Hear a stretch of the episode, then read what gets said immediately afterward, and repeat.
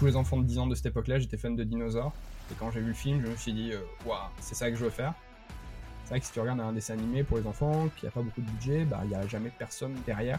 Ça aussi, c'est une déviation professionnelle de quand tu regardes des choses à la télé, tu regardes s'il y a de la foule derrière, s'il y a de la vie. En fait, rarement il y en a. On est en retard sur tout dans le VFX. On est, on est hyper conservateur, on a beau dire, on est un marché innovant. Et oui, c'est vrai, mais euh, y a, on anime comme on animait il y a 15 ans, quoi. On met encore des keyframes, mais euh, on a encore des contrôleurs de rig. Tu vois, on avait fait Astérix. Les shots, ils sont hyper compliqués dans Astérix on les a montrés à des studios américains, ils ont fait ouais c'est cool mais euh, Astérix quoi. Et puis on a fait euh, quelques plans dans la saison 3 de Game of Thrones, c'était des plans mais pas tout nuls, si tout nul on peut... Non mais je veux dire, pas compliqué quoi, ils sont pas tout nuls, ils sont jolis hein. Et les gens ont vu ça, on fait ah vous avez fait Game of Thrones Ah bah ok c'est bon vas-y viens on achète quoi. La créativité dans les humains, pas dans les machines. Je suis Sandrine Calam, passionnée de 3D depuis des années et fondatrice de The Shading, agence 3D créative. Avec Gizmo, je vous propose de partir à la rencontre de celles et ceux qui font tous les jours la 3D, l'animation, les VFX et tout ce qui touche à l'image en général. Bonne écoute.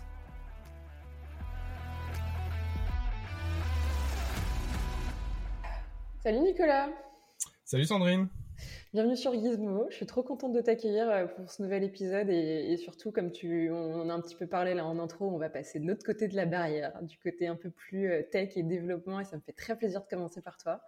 Euh, avant de teaser et puis de donner peut-être quelques pistes du contenu de l'épisode, je veux bien que tu commences par te présenter à ceux qui nous écoutent et, puis que tu nous expliques bah, qui tu es et ce que tu fais exactement. Ouais, bien sûr, ça fait beaucoup de questions à la fois. Euh, j'espère que je vais pas oublier. Alors attends, qui je suis? Euh, Donc je m'appelle Nicolas Chaveroux, j'ai 38 euh, ans, j'habite à Rennes. ce que je fais, alors je suis cofondateur d'une société qui s'appelle Golem. C'est une petite PME qui est basée à Rennes et je suis employé du coup au sein de cette société. Je suis cofondateur et employé et j'exerce le métier de responsable produit. C'est-à-dire que je fais l'interface. Alors pardon, j'aurais peut-être dû dire Golem, on est éditeur de logiciels. On en reparlera sûrement un petit peu plus tard. Donc, on étudier le logiciel pour l'animation et les effets spéciaux. Et mon métier de responsable produit, ça consiste à euh, emmener le produit dans la bonne direction, avoir la vision euh, sur euh, essayer d'anticiper les besoins de nos utilisateurs, faire aussi la relation entre nos utilisateurs qui sont des artistes et mon équipe qui sont des développeurs et qui parlent pas le même langage ou qui se comprennent pas toujours. Euh, et aussi, euh, je fais euh, de la veille technologique, essayer de voir dans quelle direction va le marché pour qu'on s'y adapte et qu'on ne soit pas à la traîne. Est-ce que j'ai loupé des questions ou est-ce que c'est Non, non, tu, en plus tu les condenses pas mal, donc ça, fait déjà pas mal de pistes et, on va commencer par peut-être la piste Golem. tu disais que c'était un éditeur de logiciels. Qu'est-ce que ça fait concrètement Golem pour tous ceux qui ne connaîtraient pas le soft? Ouais, alors, si vous ne connaissez pas, c'est que vous avez quand même loupé quelque chose. Ça fait dix ans qu'on fait ce qu'on fait, alors on essaye d'être euh, visible, mais c'est vrai qu'on est une petite société, donc on n'est pas non plus euh, Autodesk euh, ou SideFX. Donc on, développe notre produit phare, ça s'appelle Golem Crowd, c'est un, outil de simulation foule pour donc les gens qui font des effets spéciaux et de l'animation. Donc dès que vous avez, alors la foule, on croit toujours que ça commence à 10 000, mais dès que vous avez 4-5 personnages en second plan, eh ben, ça pourrait déjà être un logiciel de foule qui les génère, jusqu'à eh ben, en effet euh, générer les batailles de Game of Thrones. Euh, donc on fait euh, ce genre de choses. Et tu peux nous raconter le comment ça a commencé cette histoire? Parce que tu dis que ça fait 12 ans, donc ça commence à, durer. tu es cofondateur, donc tu faisais aussi partie des tout premiers qui justement ont, co-créé cette, société. Ouais.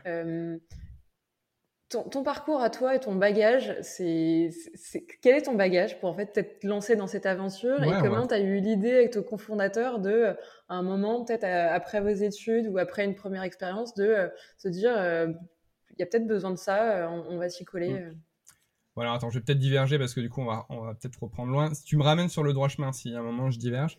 T'inquiète. donc, mon parcours à moi, on va dire, bah, alors 38 ans, ça veut dire que j'avais 10 ans quand euh, Monsieur Spielberg a sorti euh, un film qui s'appelle Jurassic Park. Et euh, bah, comme tous les enfants de 10 ans de cette époque-là, j'étais fan de dinosaures. Et quand j'ai vu le film, je me suis dit, waouh, c'est ça que je veux faire. Alors c'est ça que je veux faire, c'est je voulais faire de la biologie moléculaire, je voulais reconstruire des dinosaures avec de l'ADN. Tu vois, aller dans les aller dans les dans les carrières, retrouver un morceau d'ambre, extraire de l'ADN et avoir un dinosaure à la maison. Tu vois, c'était vraiment ça l'idée. Et après, je me suis rendu compte que c'était pas possible alors heureusement ou malheureusement, d'ailleurs, je sais pas si c'est une bonne chose qu'on n'ait pas des dinosaures dans notre quotidien. Et je me suis dit, ben ok, c'est quoi le deuxième aspect où je pourrais avoir des dinosaures au plus proche? Et c'était les effets spéciaux. alors c'est une époque où il n'y avait pas internet à la maison, donc autant te dire que le conseiller d'orientation, quand tu vas le voir au collège, tu dis je veux faire des effets spéciaux, c'est pas bien clair pour lui dans quelle direction il faut que j'aille. Donc on a un peu cherché le chemin, j'ai un peu cherché le chemin, j'ai fait un, bac informatique de gestion parce qu'il y avait écrit informatique dans le titre et que je me suis dit que c'était ça allait m'amener vers le but et pas vraiment puisque c'est un bac euh, tertiaire et donc du coup c'est pas vraiment euh, bien reconnu. J'ai fait un IUT informatique parce que là aussi il y avait informatique dans le nom et je me suis dit que peut-être euh, on allait faire de l'image mais en fait c'était la bulle du web donc on faisait des sites internet.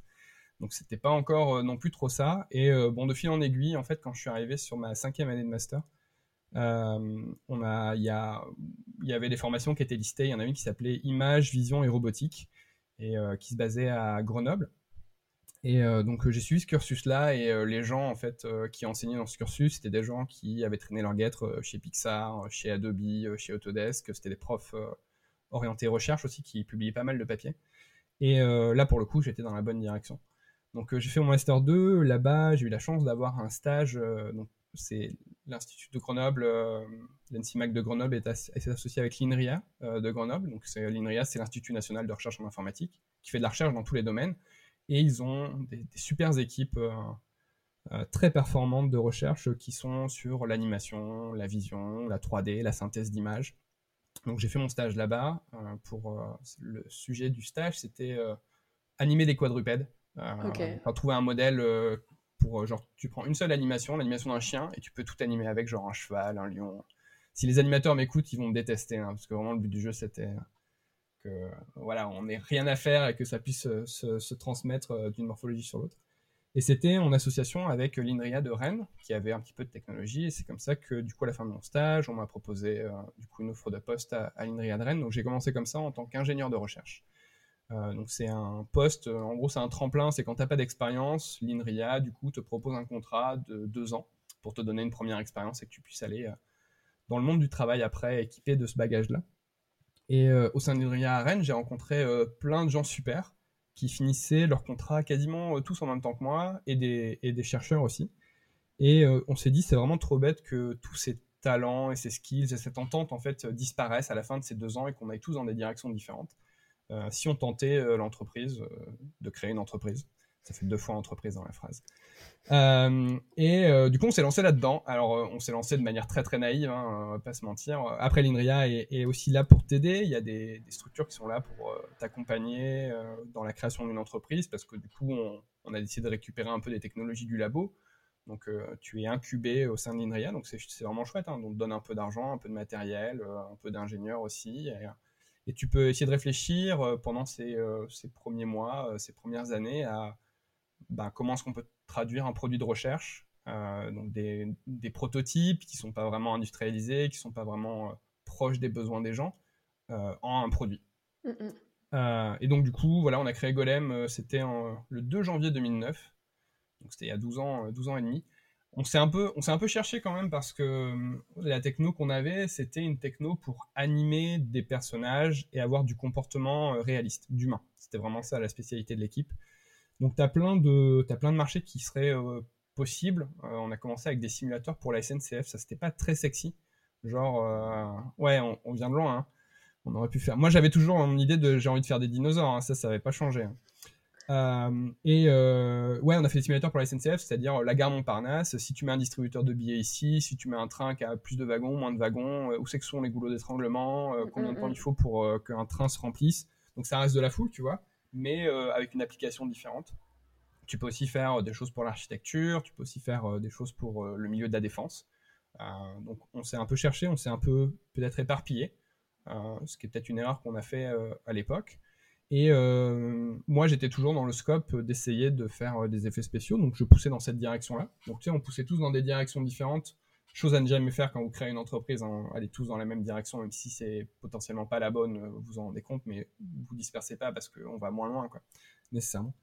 Et donc je suis allé au SIGGRAPH en 2010, j'imagine, c'était à Los Angeles, et sur le stand d'à côté d'une autre, donc nous on montrait un prototype tout moche, vraiment tout dégueulasse dans, dans un vieux moteur 3D. Enfin bref, on pouvait, enfin, on pouvait pas aller voir les gens des effets spéciaux avec ça, mais on y est quand même allé. Et dans le stand d'à côté, il y avait Benoît Maujean, qui était le directeur de recherche de Microsimage. Alors Microsimage, il y a, il y a 11 ans, hein, qui n'était pas avec la section animation, qui n'avait pas tout ça. Et qui voit le prototype et il fait « Oh Nico, ça c'est super, il faut qu'on fasse un truc ensemble. Quoi. Et donc pendant un an et demi, donc on a monté un dossier qui s'appelle un dossier RIAM, qui est financé par, il me semble, le CNC, j'espère que je dis pas de bêtises. Euh, et en gros, on, t'aide à financer euh, une industrialisation de quelque chose. Donc là, on était partenaire avec Micros pendant un an et demi, c'est-à-dire qu'il y avait un ingénieur chez eux, un ingénieur chez nous, c'était moi en l'occurrence, euh, qui cherchait à faire un produit. Et bah, pendant ces un an et demi, avec Micros derrière, bah, on a pu faire des prods, on a pu faire des petites pubs, on a pu voir comment les gens travaillaient. On a découvert un logiciel qui s'appelle Maya. Et apparemment, bah, il était de bon ton de s'intégrer au sein de Maya on a découvert un petit moteur de rendu à l'époque euh, qui avait l'air super, qui s'appelle Arnold.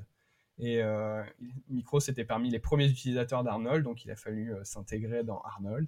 et on a découvert le métier, quoi. On a découvert des artistes qui nous ont dit ça c'est cool, ça c'est cool, ça c'est tout nul comme interface, ça c'est tout nul comme outil. Et bah, si, si, tu veux que les gens s'en servent, il faudrait plutôt le faire comme ça. Donc on a appris en fait le métier comme ça grâce aux gens de Micros pendant un an et demi. Puis on a fait un deuxième RIAM à côté et puis on a fait un produit et puis ça a commencé avec des petits projets, des petites pubs, des moyens projets, des moyennes pubs et des gros projets, des grosses pubs.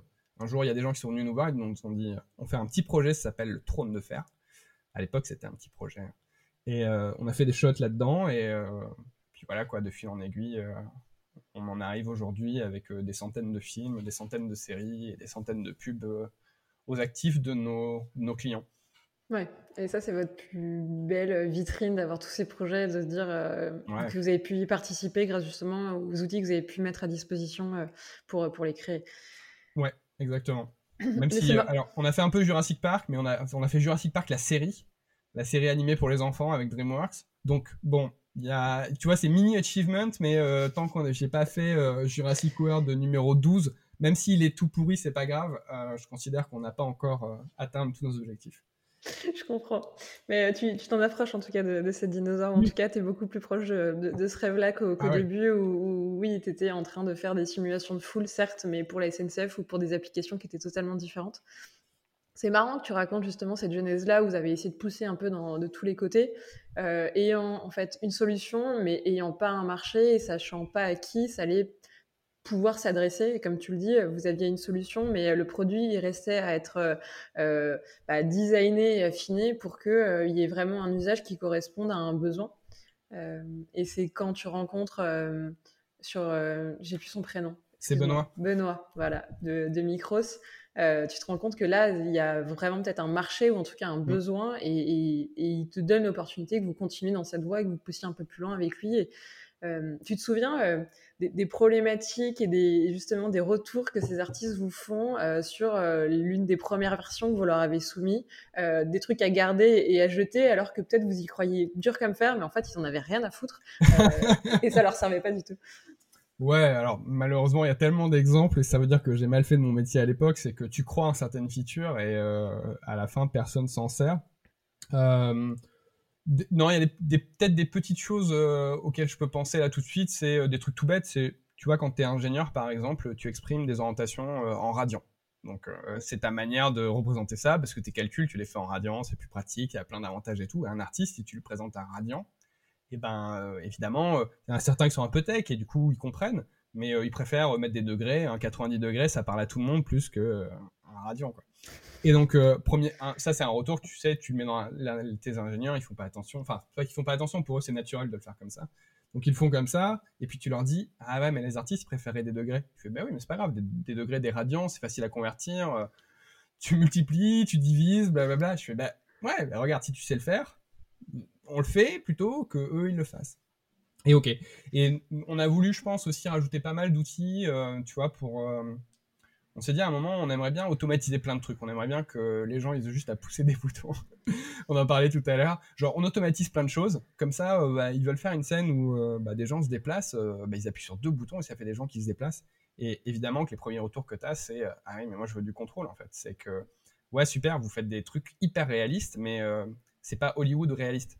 C'est que Hollywood réaliste, c'est que je veux du contrôle, je veux que ce personnage-là, il tourne à ce moment-là, et je veux qu'il fasse ça à ce moment-là Et c'est en effet, ça va pas suivre un modèle qui, que tu pourrais voir dans la rue, mais c'est le modèle que j'ai besoin pour mon shot. Donc il y a souvent des choses comme ça en fait. Et on apprend assez vite, hein, c'est qu'une fois que tu as passé plusieurs semaines à faire un développement automatique, et qu'à la fin les gens ils disent oui, mais en fait non, et ben tu te dis ah ok d'accord, bon, alors la prochaine fois peut-être que je te demande avant, et, euh, euh, ou euh, la prochaine fois, je, je sais qu'il faut plutôt donner du contrôle plus que donner des choses automatiques. Ou trouver le bon, peut-être le bon, le, le, bon mélange entre les deux. Ouais, et, et aligner les deux kiffs, c'est-à-dire le kiff des ingénieurs qui est certes de faire des outils et toujours les, les, pousser, mais en même temps le kiff des artistes qui est aussi d'avoir du contrôle et, de faire exactement ce qu'on demande ou qui va servir le shot. Euh, et des fois, un truc automatique, ça va marcher une fois sur deux, une fois sur trois, mais si tu veux un truc très spécifique, euh, ça rentrera pas forcément euh, dans, dans, ce qui a été généré automatiquement. Exactement. Absolument. Euh, tu... Ils faisaient comment les artistes avant Golem? Ils avaient quoi comme solution pour générer des foules C'était quoi l'avant? C'est ouais, il y a, y a tellement d'histoires assez chouettes de cette époque-là. c'est que on a regardé évidemment hein, l'état du marché puisque quand tu arrives sur justement un marché, c'est une des premières choses à faire, c'est voir est-ce qu'il y, est y, a un vrai besoin, où est la concurrence, comment mange la concurrence? Donc, euh, le gros concurrent de l'époque, c'était euh, un, logiciel qui s'appelle Massive, qui a été développé en Nouvelle-Zélande euh, au sein de Weta. D'ailleurs, la personne qui s'est occupée de ça, ils, ont, ils, ont, eu un Oscar en fait pour un Oscar technologique pour le développement de Massive. Donc ça a été développé pour le Seigneur des Anneaux à l'époque où bah, Peter Jackson est arrivé avec le projet. Il a dit bah écoutez les gars, j'ai deux trois soucis. C'est j'ai Gollum à faire, donc il y a un perso réaliste plein plein écran et euh, j'ai des batailles euh, de ouf à faire. Et euh, donc voilà, il y avait ce, il y avait Steven qui bossait chez Weta et qui s'est lancé, qui, qui, avait déjà eu l'idée de Massive avant et qui s'est lancé là-dedans. Massive, c'est un logiciel, alors cher déjà, juste on va commencer par ça, ça coûte, ça coûtait entre 25 et 30 000 dollars. Donc tu vois, c'est pas un budget que tout le monde peut non plus avoir au sein d'un studio. et c'est un logiciel tellement puissant, alors très puissant, mais tu as tout à faire en fait. Tu vois, là, je parlais tout à l'heure de automatisation. Euh, c'est que là, en fait, tu n'as rien, en fait, tu as une boîte vide. Et euh, bah, tu veux des gens qui soient animés, ben, c'est à toi de construire en fait ton comportement avec des briques de très bas niveau. Et euh, tu regardes les, les, les, making-of du Seigneur des Anneaux, par exemple, ils te disent que pour développer le cerveau des agents du Seigneur des Anneaux, ça a pris trois mois à un artiste.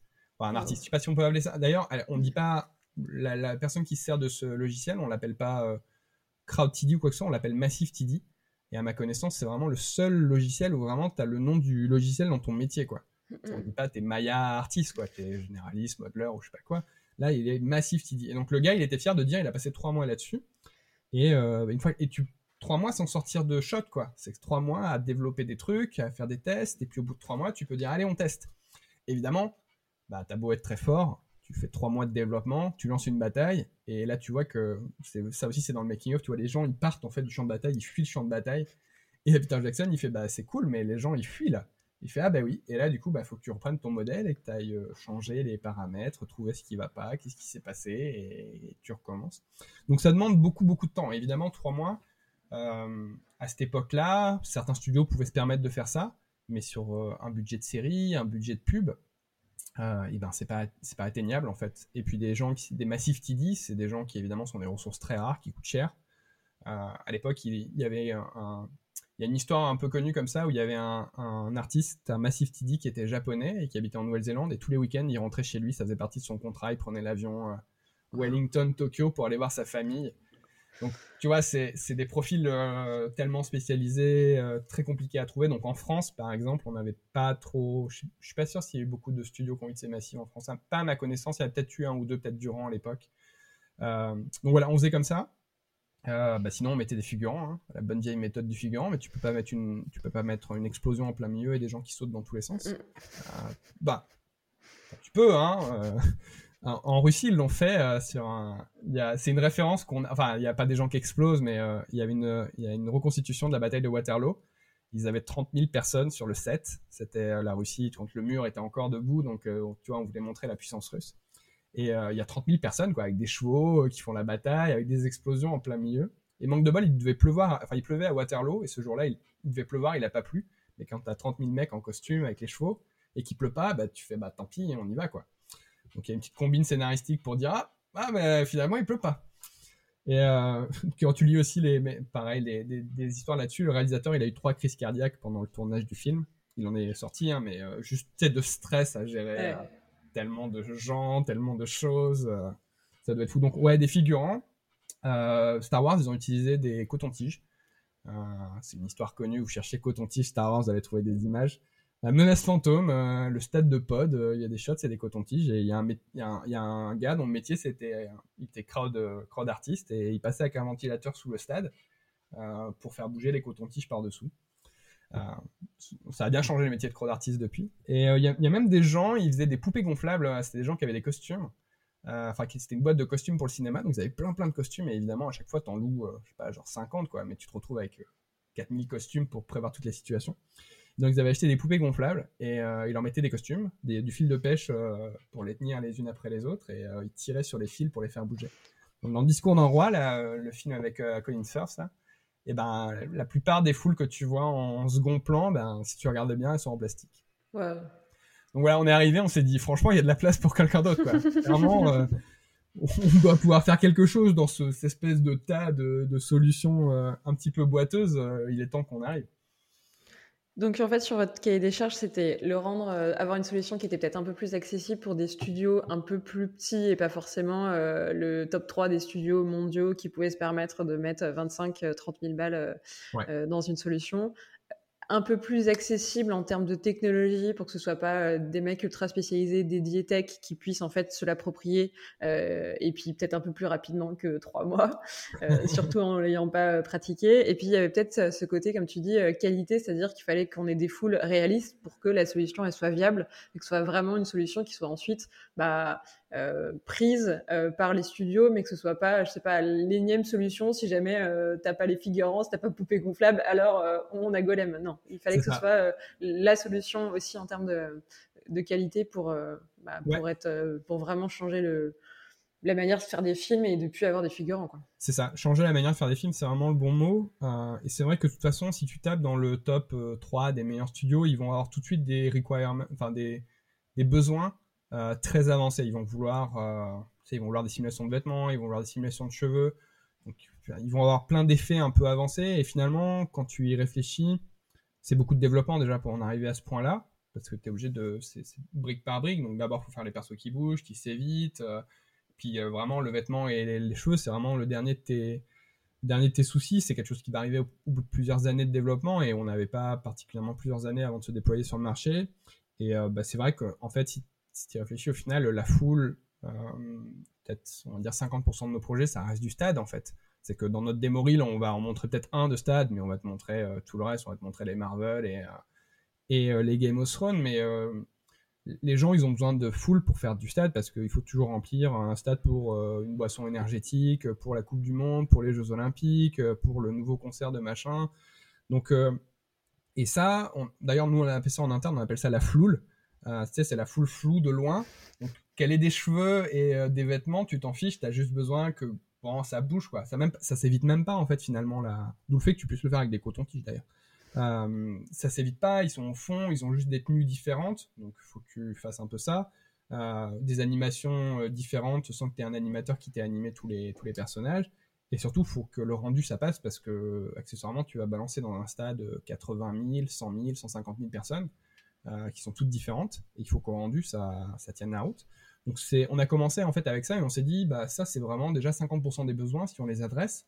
Bah, ça permet déjà de rentrer dans le marché, d'aller voir tous les gens qui font de la pub, tous les gens qui sont 5-6 dans leur studio. Il y en a plein dans le monde, des gens qui sont 5-6 dans leur studio, qui ont envie de faire des stades. Euh, il y a plein de créatifs aussi de publicité qui ont envie de faire des stades. Donc euh, on va parler à ces gens-là. Et puis, euh, tu sais, petit à petit, du coup, bah, tu as une première version qui sert à faire des stades, et puis après, tu rajoutes des trucs pour que les gens bougent, tu rajoutes des trucs pour que les gens explosent. Euh, c'est pas une passion de faire exploser les gens, mais c'est un, un, vrai besoin, quoi. Euh. Et puis, voilà, petit à petit, tu, tu combles d'autres besoins, et t'en as... Aujourd'hui, maintenant, on fait du vêtement, et on fait, du... on fait de la... des cheveux, et on est dans des super grosses prods, mais vraiment, le mojo au départ, c'était aider tous les gens qui euh, voilà, peuvent pas faire de la foule aujourd'hui.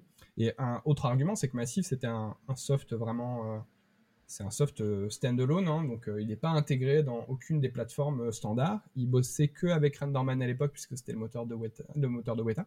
Donc ça voulait dire que si tu voulais utiliser Massif, il fallait que tu sois dans ton outil, que tu as tous tes imports d'assets, de perso, d'anime dans ton outil, tu es vraiment dans une, dans, un, dans une branche parallèle du pipeline. Il y, a, il y a le pipeline à côté, et toi tu fais tout en parallèle dans Massif.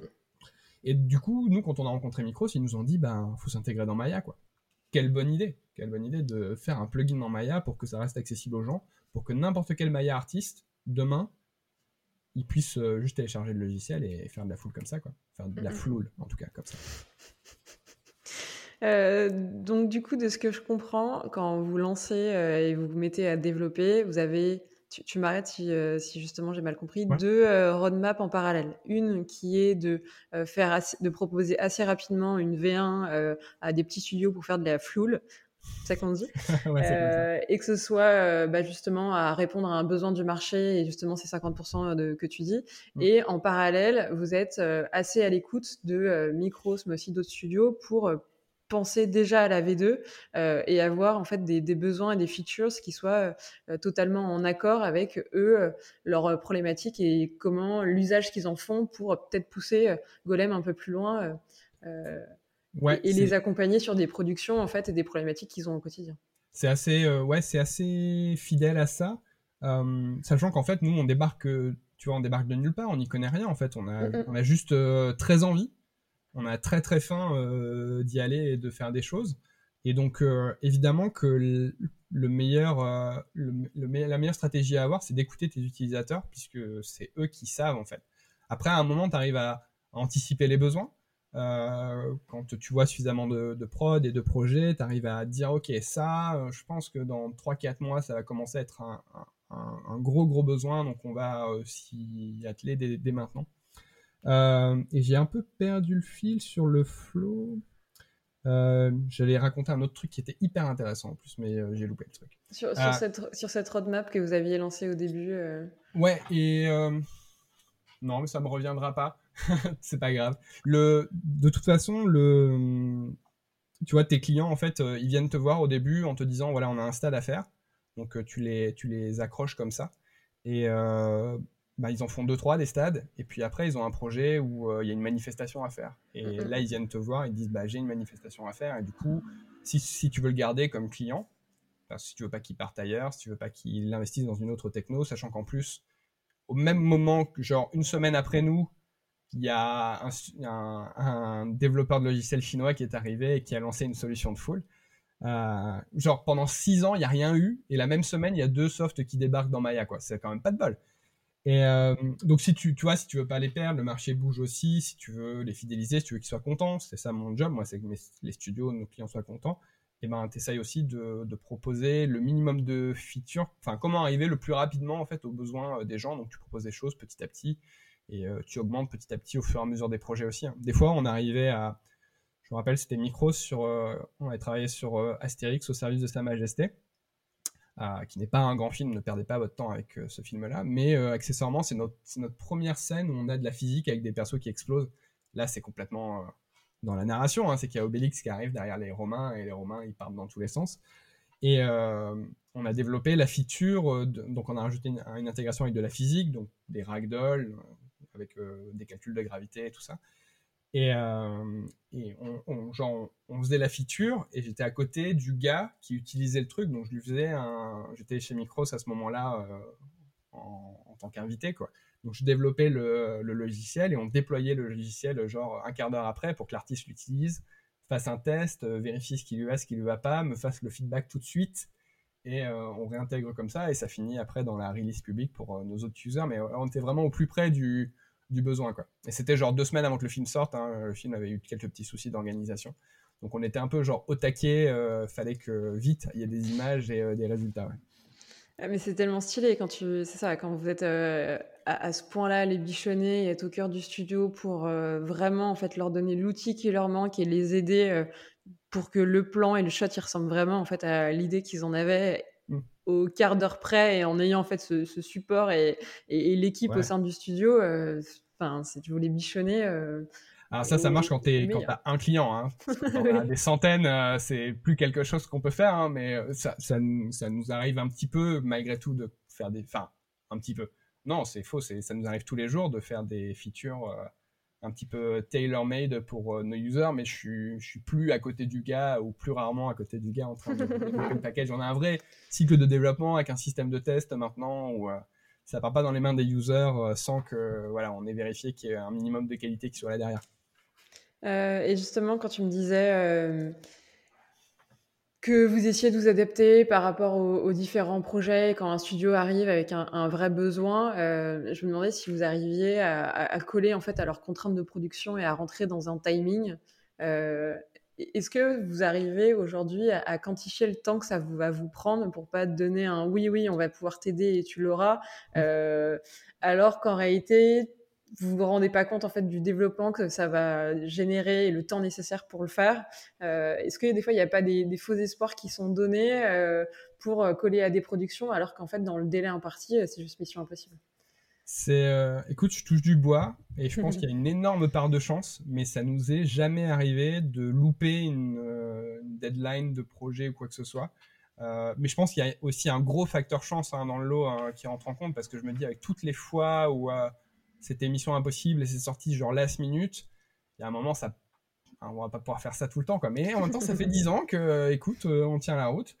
Euh, j'essaye, après, ça fait aussi partie de mon métier, de rencontrer les clients tout le temps. Alors, quand il n'y avait pas la crise sanitaire, j'étais souvent dans un avion à aller, tu vois, aller voir aussi bien des studios qui sont pas nos clients que les studios qui sont nos clients, vérifier que tout va bien et parler avec eux. Finalement, en fait, c'est quand tu es face à face qui qui vont, te raconter, tu sais, par mail, tu te dis, ah, ça s'est passé comment? Ils vont toujours te dire, ah, ça s'est bien passé, euh, mais ils vont pas te raconter le détail. Quand tu es face à face euh, autour d'une bière, ils vont te raconter euh, un peu plus de détails. C'est là où tu récupères vraiment l'information et tu essaies de, tu vois, d'anticiper ce qui va se passer sur les prochains projets, comment est-ce qu'ils voient les choses, les choses qui ont été compliquées pour eux. Des fois, c'est pas mission impossible, mais c'était compliqué. Et si pour le prochain projet ça marchait différemment, ça leur sauverait beaucoup de temps ou ça leur permettrait d'atteindre des résultats qu'ils n'arrivaient pas à atteindre.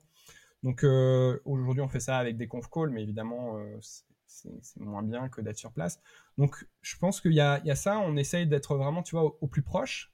Euh, ça, prend sûrement peut-être un tiers de mon temps ou la moitié de mon temps de, de, vraiment faire le lien avec les clients, vérifier si tout va bien. Et d'essayer d'imaginer, genre la fourrure, les cheveux.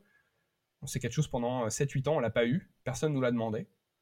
Puis un jour, je me suis dit quand même, allez, c'est bon, là, il y a une petite fenêtre, euh, on peut commencer à regarder, essayer de faire quelque chose d'un peu d'itératif. On va pas faire tout de suite les vraies grosses simulations de cheveux longs avec euh, les collisions dans tous les sens et tout. On va faire juste déjà genre des cheveux fixés sur un, mèche rigide. Déjà, juste commencer par ça, tu vois.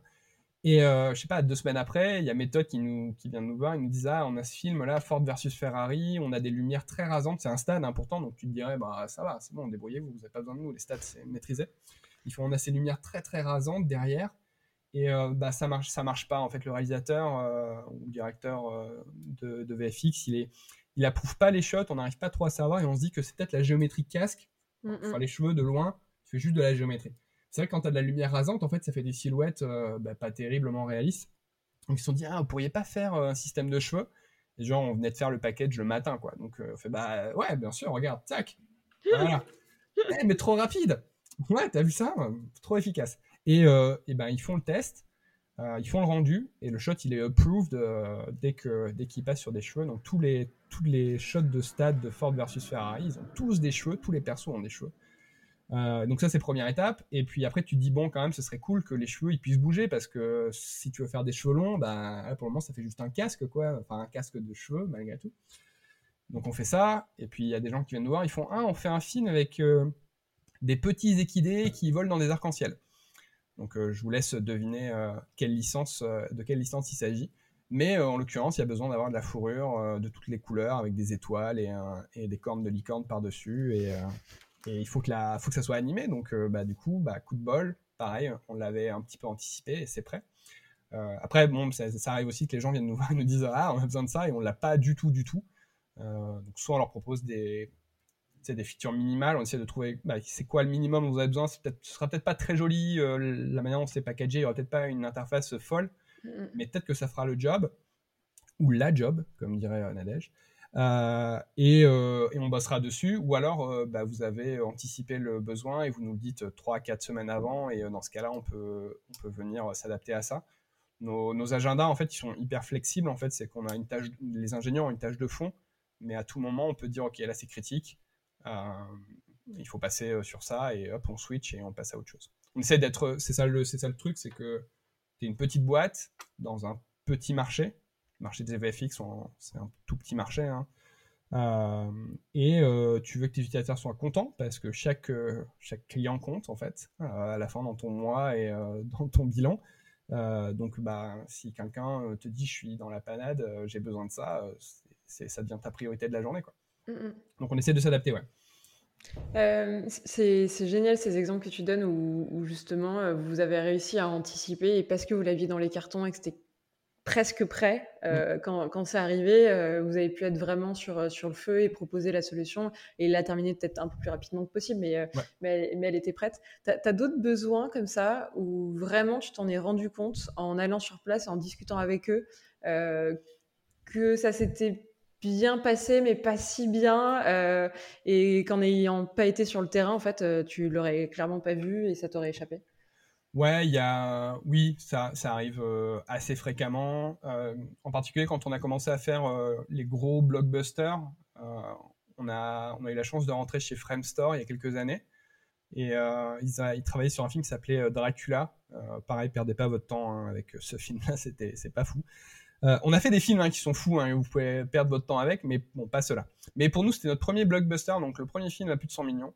Euh, et euh, bah, j'ai pris beaucoup moi l'Eurostar euh, à cette époque-là pour être proche des équipes et essayer de vraiment suivre parce que c'était tu vois c'était l'adoption par Framestore d'un logiciel tout à fait nouveau, le déploiement d'un pipeline autour, donc tu as vraiment envie qu'il soit très content à la fin de ce projet-là.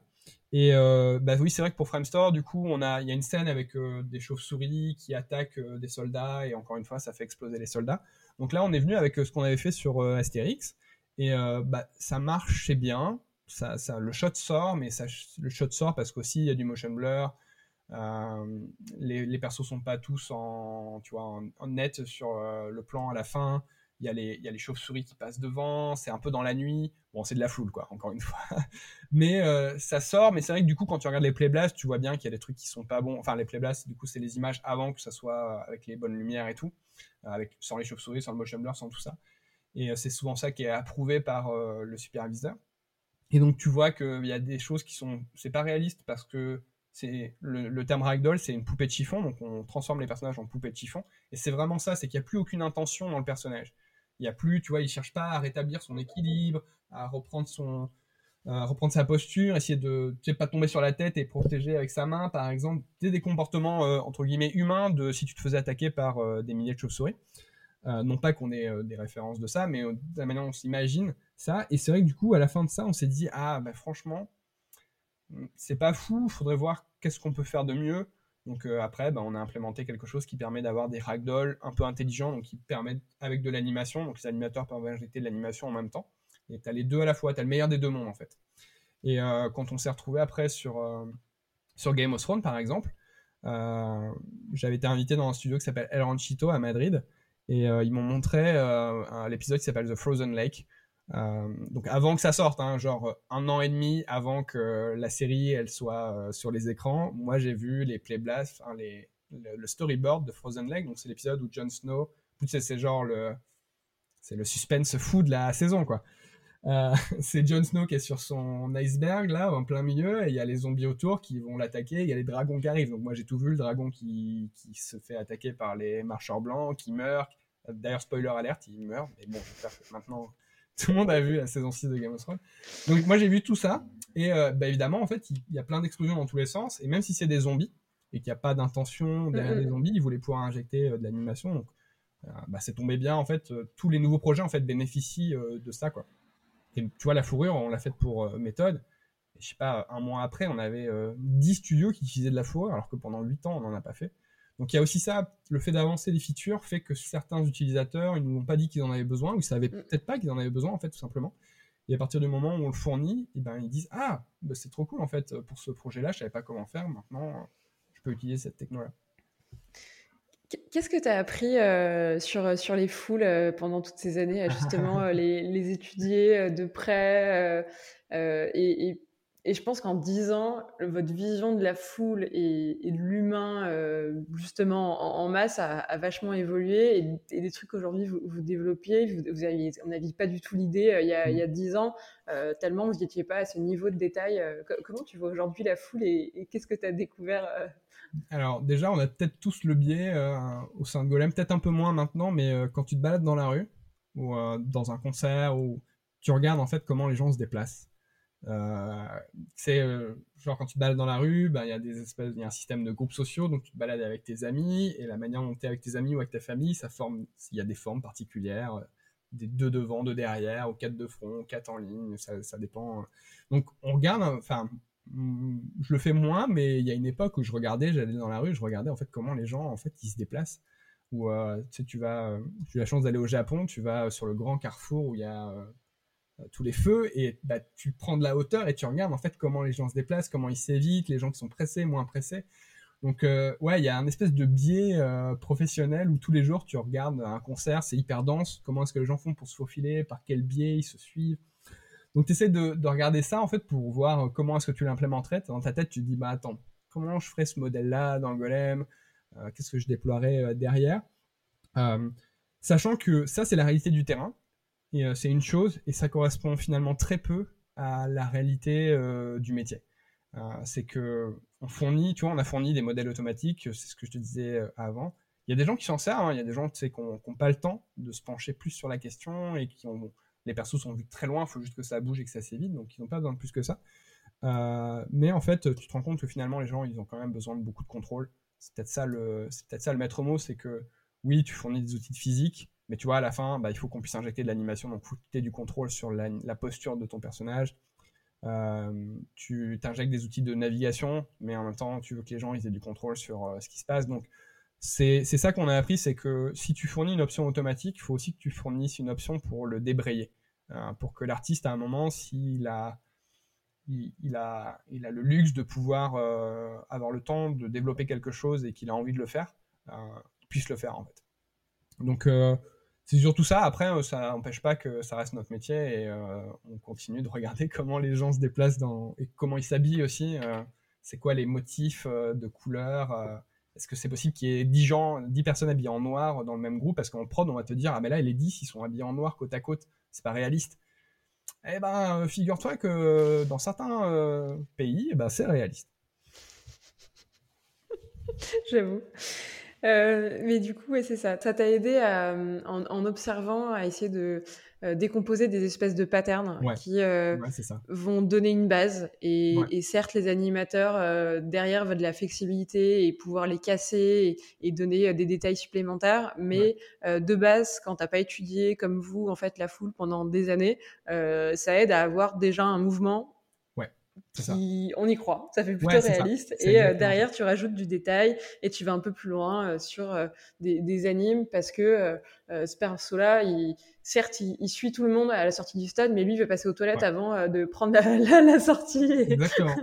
un comportement émergent. De j'ai très envie d'aller aux toilettes. C'est ça. tu peux parler de, des, nouveautés ou des trucs sur lesquels vous, vous bossez et et qui sont pour le coup encore très demandés. Euh, et encore, encore une fois, peut-être pour anticiper des, besoins, parce que euh, de tout ce que tu nous racontes, euh, les nouveautés, il en sort à chaque fois, et au final, ça reste un, boulot qui sera jamais fini, parce que, ah comme tu le disais en introduction, c'est de la foule de second plan. Est-ce que demain, ça peut être de la foule de premier plan? Est-ce que c'est une ambition pour vous? Où est-ce que vous mettez en fait le curseur et les objectifs? Est-ce que tu peux nous un petit peu nous en raconter euh? C'est drôle parce que tu as réussi à appréhender le fait que c'était un métier, enfin c'était quelque chose de jamais fini en, euh, une heure.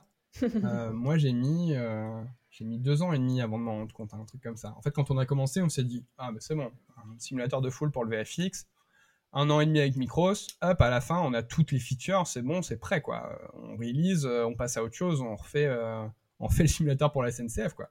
Go. Et euh, tu te rends compte, donc au début, tu te dis, bah, euh, ok, donc faut un outil pour l'animation. Bon, voilà, il faut animer les persos, ils s'adaptent au sol, blablabla, ils font des transitions euh, automatiques entre eux. Ok. T'as ça, après on te dit, ah bah il y a des obstacles. Ok, bon, faut prendre en compte les obstacles. Après il y a de la physique, après il y a des vêtements, après il faut faire le rendu. Donc, et en fait, tu te rends compte que tu es un pipeline au sein du pipeline. C'est que la, le crowd artiste, il, va parler à absolument tous les départements 3D. Il va parler au modeler pour être sûr que le mec il lui fasse pas un perso de 500 000 polis et, euh, et tout ça. Il va parler au rigueur pour s'assurer qu'il va pas balancer 350 bones par perso il va parler au look dev parce que tu as envie d'avoir la diversité, il va parler au FX parce que tu as besoin que tes foules elles euh, fassent de la fumée quand elles marchent dans la terre. Donc tu es vraiment euh, au sein du pipeline et en fait ton boulot il est jamais terminé. Et, moi au bout de deux ans et demi je me suis dit bah en fait on est parti pour faire ça pendant des années quoi. Donc bon tant mieux après on augmente notre base de clients, on, on, vend des licences, on arrive à en vivre et ça nous plaît de le faire donc c'est vraiment super. Hein. Mais euh, voilà, toi en une heure, tu t'es rendu compte de ça. Moi, euh, il m'a fallu beaucoup plus de temps pour m'en rendre compte. On me dire, bon, ben voilà, maintenant ça c'est fini, voilà, hop, voilà, ça c'est Golem euh, X. voilà, amusez-vous, nous on est passé à autre chose. et en effet, la, la, tendance qu'on voit actuellement, alors, elle est liée à plein plein de choses. De toute façon, on allait vraiment dans cette direction-là, que la foule, elle se rapproche de la caméra. Aujourd'hui, que ce soit aussi bien dans de la série d'animation, où tu veux déjà avoir même pour des enfants, en fait, tu as besoin d'avoir des gens en second plan qui interagissent avec les héros. C'est vrai que si tu regardes un dessin animé pour les enfants, qui n'a pas beaucoup de budget, bah, il n'y a jamais personne derrière. Ça aussi, c'est une déviation professionnelle de quand tu regardes des choses à la télé, tu regardes s'il y a de la foule derrière, s'il y a de la vie. Et en fait, rarement il y en a. Euh, ça commence, hein, mais euh, rarement. Et en VFX aussi, en fait, on, se, rapproche, euh, on se rapproche des personnages par le fait que bah, tu n'as plus le droit d'avoir des figurants aujourd'hui sur des plateaux à cause des conditions sanitaires, ce qui est pour nous, euh, la, pandémie, ça a été, ça a été une bonne chose. Hein, une bonne chose. Pas au point de vue personnel, évidemment, hein, c'est toujours détestable d'être à la maison et d'être enfermé, mais euh, professionnellement, en tout cas, ça a été une bonne chose puisque voilà, on pouvait plus avoir de figurants. Il a fallu générer plein de, aussi plein de séries d'animation pour les enfants qui sont coincés à la maison. Il y a plein de plateformes de streaming qui ont besoin de beaucoup de contenu. Euh, donc nous, ça, ça, a été une affaire qui roule en fait 2020-2021. Et euh, j'ai perdu où c'est. C'était quoi la question? J'ai oublié. ah, bah, le futur. Et ouais, rapprocher les gens de l'écran en fait. Et c'est vraiment ça. Euh, donc le vêtement, la fourrure, ça a été déjà des, des, des efforts qu'on a fait dans cette direction-là. Euh, là, on a une release qui arrive aussi pour essayer d'améliorer la qualité du rendu dans le viewport de Maya pour que les gens vraiment voient vraiment ce qui se passe de manière précise. Et on est en train de travailler. Alors c'est pas vraiment secret puisque l'offre de poste qui est ouverte, elle est relative à ça euh, sur euh, comment apporter plus de réalisme sur ton personnage une fois qu'il est, est, vu de très près, et en particulier on regarde le machine learning, puisque c'est un, accessoirement c'est un sujet à la mode qui résout des problèmes. comme moi, je me suis, mon métier a beaucoup changé puisque j'ai plus pris l'avion depuis un an et demi. donc ma super carte Silver à France, ça sert plus à rien là. mais je me suis retrouvé avec beaucoup de temps en fait, entre guillemets libre, et j'ai pu développer plus la partie veille techno. Et j'ai regardé, comme le machine learning, ça fait peur un petit peu au milieu du VFX. J'ai regardé qu'est-ce qu'on pouvait vraiment en faire en fait. Euh, donc je me suis un peu formé à ça et euh, il y a vraiment des choses hyper intéressantes euh, que le machine learning peut faire et en particulier comment accélérer la productivité d'un artiste. On ne veut pas remplacer vraiment, on veut pas embêter les gens et remplacer un animateur ou qui que ce soit. On veut juste que les étapes un peu embêtantes de son métier, qui sont toujours les mêmes, genre du blocking d'anime par exemple, un truc ça prend, je sais pas, 50% de ton temps de faire ton blocking. Et si demain on te disait bah le blocking, on peut te le faire automatiquement et toi tu as juste à rajouter euh, la magie, euh, la magie de ton métier d'animateur, c'est-à-dire euh, l'acting et l'intention et le style et, la balance et tout ça. Le genre le bloc on le fait pour toi et, hop tu peux faire le reste. Ou, ou tous ces déformeurs de rig, eh ben on est capable de te, les, les évaluer plus vite et du coup ton rig il pourrait être évalué 300, 400 fois plus vite et tu pourrais avoir 10 persos dans ta scène dans Maya et que ça tienne. Et donc on est en train de regarder un peu tout ça euh, pour en faire soit un nouveau non pour en faire un nouveau produit mais aussi intégrer dans Golem, c'est-à-dire qu'à la base c'était quelque chose qu'on intègre dans Golem et on s'est rendu compte que ça pouvait bénéficier d'autres personnes. Donc on en fait aussi un produit euh, à part euh, pour aider les gens en fait à accélérer tous les goulots d'étranglement qu'ils auraient dans leur dans leur process dans pipeline 3D.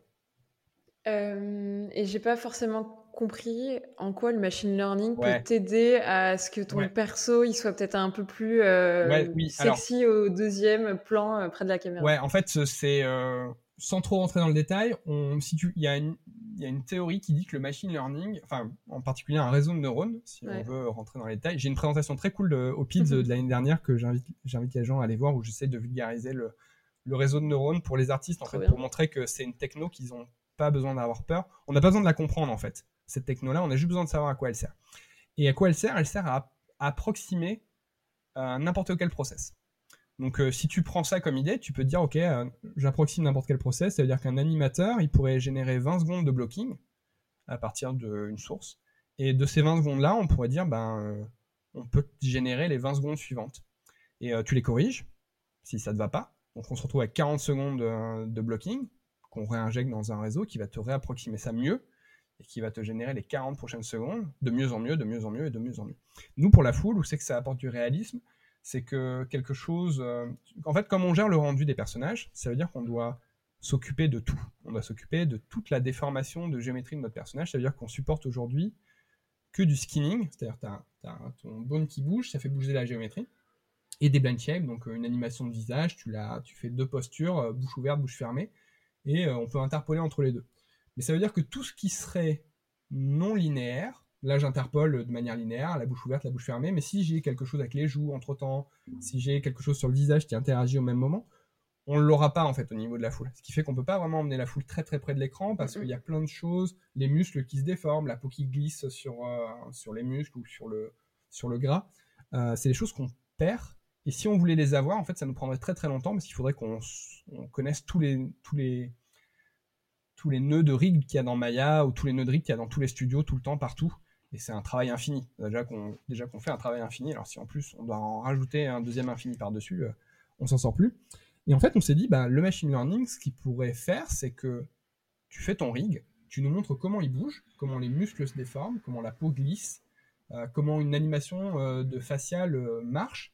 Et on n'a plus besoin de comprendre exactement qu'est-ce qu'il y a dessous. On n'a plus besoin de comprendre qu'il y a un nœud de lattice, euh, qu'il y a un nœud de muscle avec une simulation. On, va l'approximer. Le, le- le réseau de neurones, il va l'approximer. Il va juste dire une posture, c'est ça. Et ben, euh, si c'est ça, la géométrie qui en découle, c'est ça.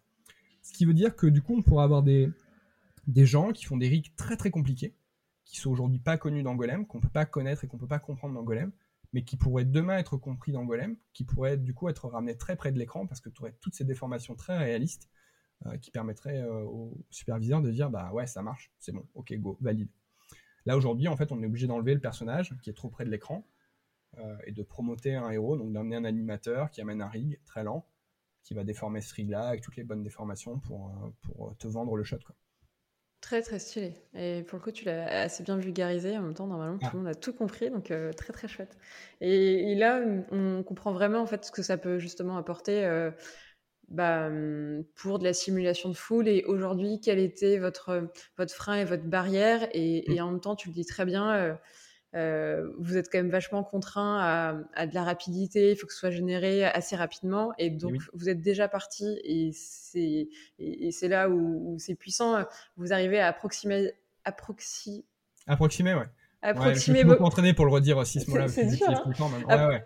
Approximer beaucoup de choses, euh, mais, euh, mais c'est là où cette approximation, euh, vous la payez un petit peu quand vous essayez de rapprocher ces persos au premier plan. Et il faut réussir à toujours à jouer avec cette approximation, Oui. euh, tout en euh, rajoutant du détail pour que ce soit viable au deuxième plan et que personne n'y voit que du feu et, et que ça marche euh, C'est totalement. exactement ça. Après, l'approximation du. T'as vu? Je le maîtrise maintenant. très très bien, je note. Le réseau de neurones, en fait, il fait pas 100% du boulot, Ouais. mais euh, il fait euh, 95, 96 et euh, 95, 96. Perceptuellement, en plus, Mm, mm, t'as du mal à dire aujourd'hui où sont les différences. c'est clair. Et euh, pour de la foule, euh, pour un perso qui est pas, tu vois, la star de l'écran, c'est pas Brad Pitt, modèle CG, qui doit être parfait, mais pour le perso qui est juste derrière, c'est c'est largement suffisant. Et donc, du coup, c'est un, voilà, c'est un espèce de raccourci qu'on prend et qui est très utile. Et le- je pense que ce qu'il faut retenir en fait avec le machine learning, les réseaux de neurones et tout ça, c'est que le premier souci que tu as, c'est toujours de générer les données. En fait, le machine learning, ce qu'il fait, c'est qu'il reproduit quelque chose qu'il voit. Et en fait, il faut se dire que le, réseau de neurones aujourd'hui, c'est pas magique, mais si tu sais générer les données facilement, c'est magique.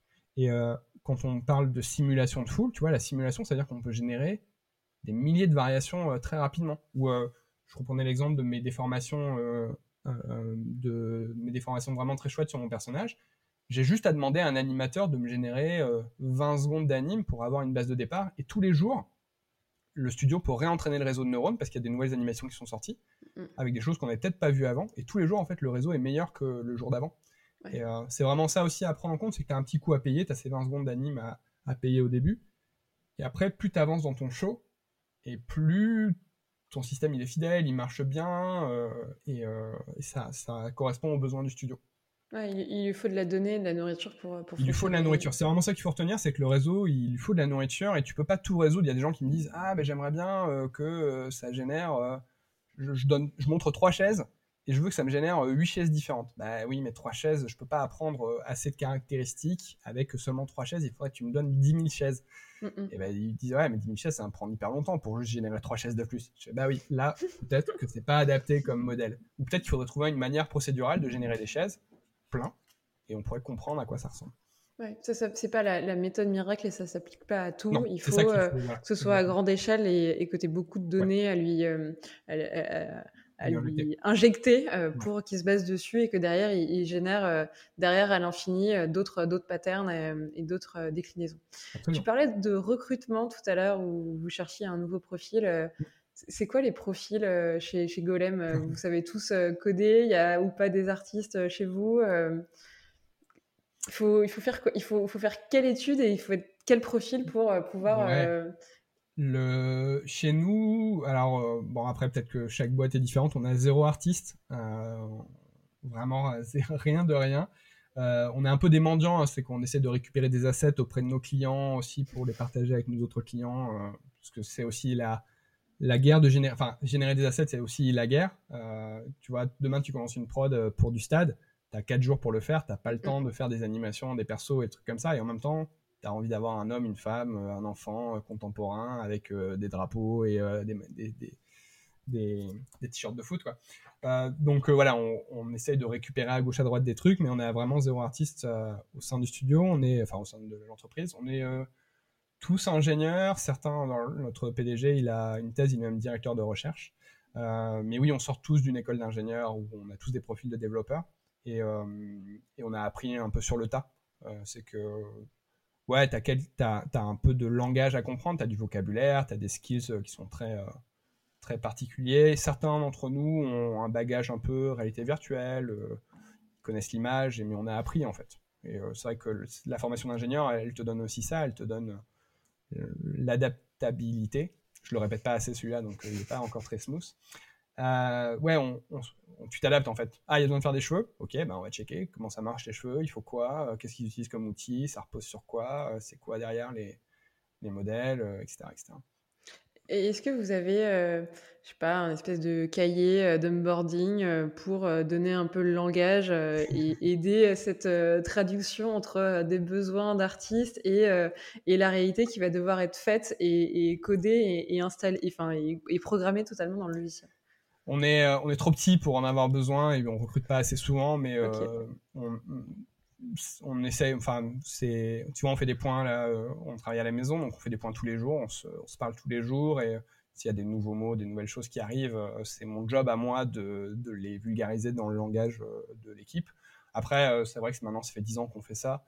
je pense que tout le monde comprend à peu près les problématiques. Il y a toujours besoin de faire des petits rappels, tu vois, de dire tu as toujours un radiant qui va sortir dans une interface à un moment, même si on l'a dit dix fois.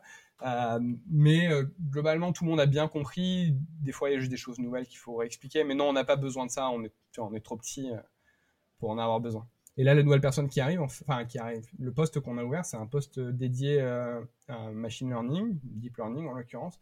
Et en fait, on s'en fiche qu'il ait un bagage 3D. On veut juste quelqu'un qui soit très costaud. parce que moi, je me suis formé, mais un peu j'ai joué un petit peu, on a des protos, on est en train de faire des choses, mais on a besoin vraiment d'avoir quelqu'un qui est solide euh, en la matière, qui a un gros bagage euh, pour euh, vraiment nous aider et nous orienter dans la bonne direction. Ouais, et qui pourrait apporter son, son expertise et, te challenger un peu plus ou, déjà en fait voir des écueils avant que ça, ça prenne une échelle un peu plus grande. Tout à fait. Est-ce que vous aviez comme projet, mais tu vas peut-être me dire non, et, et ça, ça, ça, là comme ça? Non. Et ça, ça s'arrêter là. Et... Ça va peut-être une question juste après, alors dans ce cas-là, au cas où. non, non, mais j'ai pas perdu, non, tout, tout va bien. Euh, D'accompagner les, les, artistes en, en, les formant ou en leur donnant des, des tutos euh, pour que, euh, bah, vraiment, comme dans le cahier des charges qu'on a, qu'on a dessiné ensemble au début, la prise en main, elle soit la plus smooth possible. Euh, j'ai vu que vous mettiez une liste de crow artistes sur, sur votre site. Tu vois, quelque part, pour moi, c'est un peu l'intermédiaire. Avant de devenir crow artiste, il aura fallu que, que, que tu te formes et que mmh. tu bah, appréhendes le, le logiciel. Est-ce que vous voulez avoir cette, cette casquette un petit peu de formateur pour, euh, pour accompagner certains à prendre en main le logiciel et en faire leur métier? Ah, J'allais dire non, mais euh, comme tu as listé qu'on avait des croix d'artistes et tout, c'est un peu, je suis pas crédible. Euh, ouais, alors c'est ça fait, c'est marrant, c'est un aspect qu'on n'avait pas particulièrement prévu, c'est qu'on est développeur de logiciels, mais le nombre de fois où les studios nous envoient un mail pour dire ah on a besoin de quelqu'un en fait, parce que même si le logiciel est très facile à apprendre, puisque c'était ça aussi, tu vois, notre idée de base avoir quelqu'un qui a de l'expérience et qui connaît justement les écueils de ce qu'il faut faire, pas faire et tout, euh, et ben c'est, ça a beaucoup de valeur. Donc on reçoit toujours beaucoup de mails avec des gens qui nous disent ah mais vous connaîtriez pas un profil de quelque chose? Et on se retrouve à faire un peu les intermédiaires entre du coup les studios et les artistes. Ça reste un petit, ça reste un très petit milieu. Genre le VFX c'est un petit milieu, les crowds dans les VFX c'est un tout petit milieu. Donc finalement on, se retrouve à connaître quand même quasiment tous les utilisateurs qui savent utiliser les golems, à savoir ce qu'ils font quasiment tout le temps, est-ce qu'ils sont en poste, est-ce qu'ils cherchent. Donc en effet, on a une liste de croix d'artistes qu'on met à jour. Moi, j'ai toujours des gens que je suis, euh, qui je suis ami aussi, hein, tout simplement, euh, et euh, s'assurer, voilà, savoir ce qu'ils font, dans quelle direction ils vont, de quoi ils ont besoin.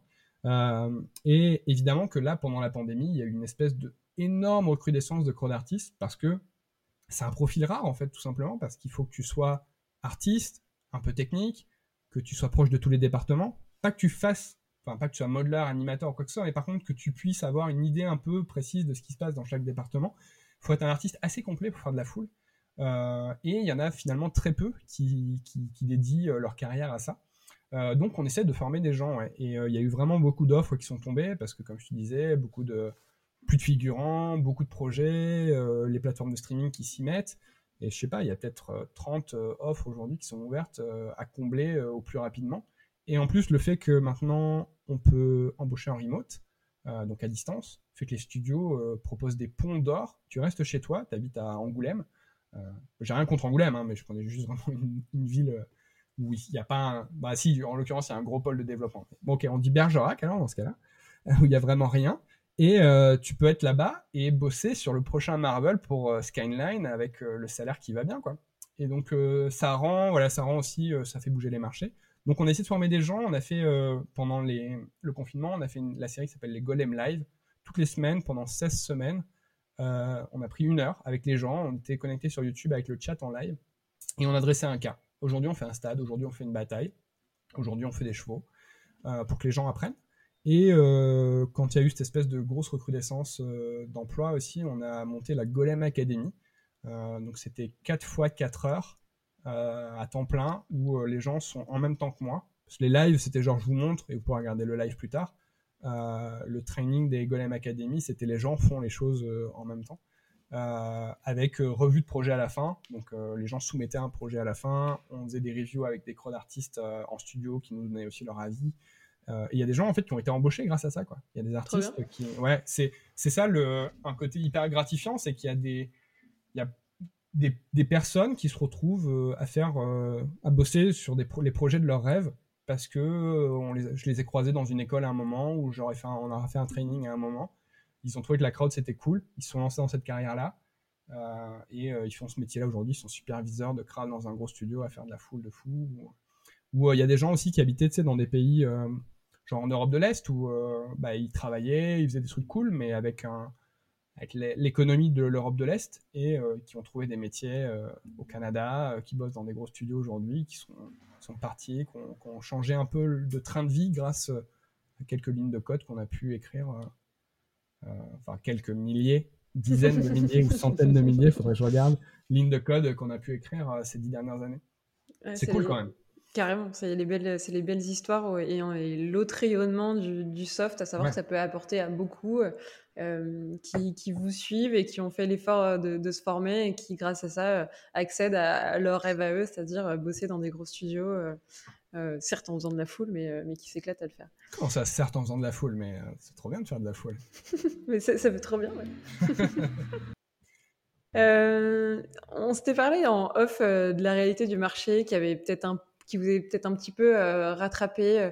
Et en même temps, là, tu, tu nous décris que par le confinement, ça a totalement explosé, c'était une très bonne année. Est-ce qu'à un moment, vous avez essayé d'accélérer un peu trop tôt et en fait, vous vous êtes rendu compte que le marché était peut-être un petit peu trop petit et qu'il fallait accepter de rester à, une échelle un peu humaine et, de développer en fait année après année, de pas aller trop vite Est-ce que tu peux nous raconter peut-être vos réflexions là-dessus et quels certains peut-être écueils que vous avez eus euh?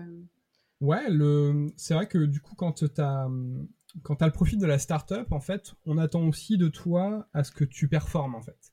C'est que si des gens décident d'investir un peu d'argent euh, à l'intérieur de ta société, on attend, ils attendent euh, de manière légitime que cet argent-là, en fait, euh, fructue d'une manière ou d'une autre. Et c'est vrai que ben, la foule, comme je disais au début, on, a plein d'aspects en fait possibles dans lesquels on aurait pu se diriger. Et une fois que ça avait commencé à, que ça a commencé à bien marcher pour les VFX, que ça a commencé à bien s'emballer, on s'est dit, ben, est-ce qu'on peut pas développer d'autres marchés? Donc, on est monté jusqu'à, je crois qu'on a été jusqu'à 13. Euh, après, il y a des choses euh, aussi euh, assez bien faites en, France quand tu es une entreprise innovante, de développement et de technologie innovante. Il y a, y a, des sources de financement en fait ici et là qui sont là pour t'accompagner dans des projets que tu soumets et qui sont acceptés. On te donne des subventions, on t'aide à financer certains développements. Et on s'est dit, ben voilà, est-ce qu'on peut pas essayer d'aller voir un peu plus grand pour aussi faire plaisir voilà, aux gens qui ont investi un peu dans la société. Et euh, ben, il y a, y a, des problèmes de timing aussi qui font que des fois, tu es trop tôt par rapport au marché. Il y a, y a, beaucoup de choses à aligner en fait. Tu as, le talent, tu as ton produit, c'est une chose, mais il faut aussi que le marché soit prêt. Il euh, faut que le marché accepte, il faut que tu aies quelques users, euh, customer success story.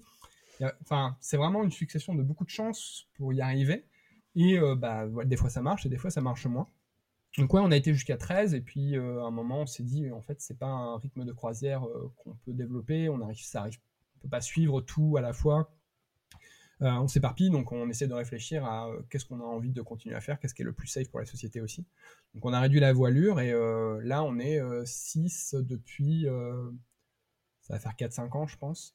Et c'est un tu vois c'est le bon c'est le bon équilibre en fait entre ce qu'on arrive à générer en termes de résultats de licence et euh, voilà les, les, coûts des salaires qu'on peut avoir.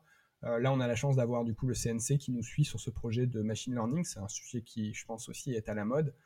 On a envie de, tu vois, de développer ces aspects-là, d'aider les gens à comprendre. Je pense que le VFX est un peu en retard en fait. Euh, tu vois, tu as, du, du deep learning dans ton téléphone depuis 7-8 ans déjà et ou dans, dans, ton quotidien en fait tout simplement. Et on a mis un peu de temps à embrasser cette technologie-là de notre côté. Donc je pense que aussi, voilà, euh, c'est un sujet à la mode qu'il faut adresser. Donc là, on a le CNC qui nous suit un petit peu sur euh, euh, ce nouveau poste. C'est pour ça qu'on peut se permettre d'embaucher une nouvelle personne. Mais oui, c'est une succession de chance et bah, à ce moment-là, on n'a pas eu, pas eu de chance. C'est-à-dire, ça reste dans un coin de notre tête. Ces idées qu'on a eues à cette époque-là, ça reste dans un coin de notre tête. Le marché, peut-être qu'il va être un petit peu plus près maintenant. on ne sait pas. Quelque chose qu'on n'avait pas prévu, par exemple, c'est que il y a des gens maintenant qui achètent Golem pour générer des images pour, euh, pour faire de l'apprentissage, genre des voitures mm, mm. Euh, automatiques. Il faut euh, des millions ou peut-être des milliards d'heures de conduite à une voiture pour qu'elle puisse connaître un petit peu tous les cas et qu'elle puisse réagir à tous les cas. Évidemment, tu peux pas mettre une voiture pendant 5 milliards d'heures avant de la commercialiser. Donc il y a des gens qui ont des workflows de VFX ou des workflows temps réel avec Unreal derrière pour générer des situations avec des piétons, avec des voitures. Donc on, ils utilisent Golem aujourd'hui pour générer des scénarios avec des piétons. Eux, ça leur va bien d'avoir du truc, euh, des trucs automatiques. Hein. Pour le coup, euh, trois boutons, avoir 1000 persos qui bougent, euh, eux, c'est super. Le contrôle artistique, ils en ont rien à faire. Mais voilà, c'est un marché qu'on n'avait pas prévu. On se dit, bah, c'est un marché émergent, potentiellement. Il n'y a pas beaucoup d'acteurs qui sont placés sur ce marché-là. La data synthétique, ça va représenter une somme potentiellement assez intéressante ces prochaines années. Est-ce qu'on ne peut pas essayer d'en grappiller un petit morceau et, et euh, continuer à. Ça, ça enlèvera pas le fait qu'on continue de travailler dans les VFX, parce que, encore une fois, moi, tant que j'ai pas fait Jurassic Park, on n'y est pas. Euh, mais euh, voilà, ça pourrait aussi nous permettre d'avoir un peu plus de visibilité, de stabilité. Oui, et puis ce marché-là, comme tu, comme tu le décris, il n'existait pas il y a 10 ans, c'est un tout nouveau marché. et, parce que vous avez démarré avec, avec une idée, mais pas forcément une application. En tout cas, l'application est restée à déterminer. Vous êtes toujours, on, sent très éveillé à essayer de voir mmh. est-ce qu'il n'y a pas des champs qui vont justement un peu se décanter. 12 tests que vous avez fait il y a quelques années, mais vous restez vachement en éveil, d'où peut-être aussi cette veille que, tu fais pour essayer de détecter les signaux faibles et voir si bah, certains ne l'utilisent pas dans des niches que vous n'ayez pas du tout détectées, mais qui vont peut-être totalement exploser euh, euh, ces prochaines années.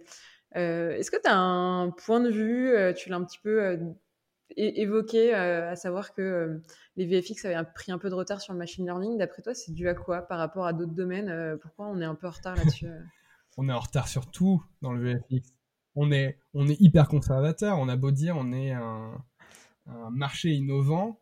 C'est, oui, c'est vrai, mais il y a, on anime comme on animait il y a 15 ans, quoi on met encore des keyframes, mais euh, on a encore des contrôleurs de rig. Et, euh, donc, on est, on est frileux, je pense. Et, euh, ouais, on est frileux. Et donc, du coup, je pense que c'est, c'est sûrement aux, développeurs de logiciels en fait, de faire les premiers pas.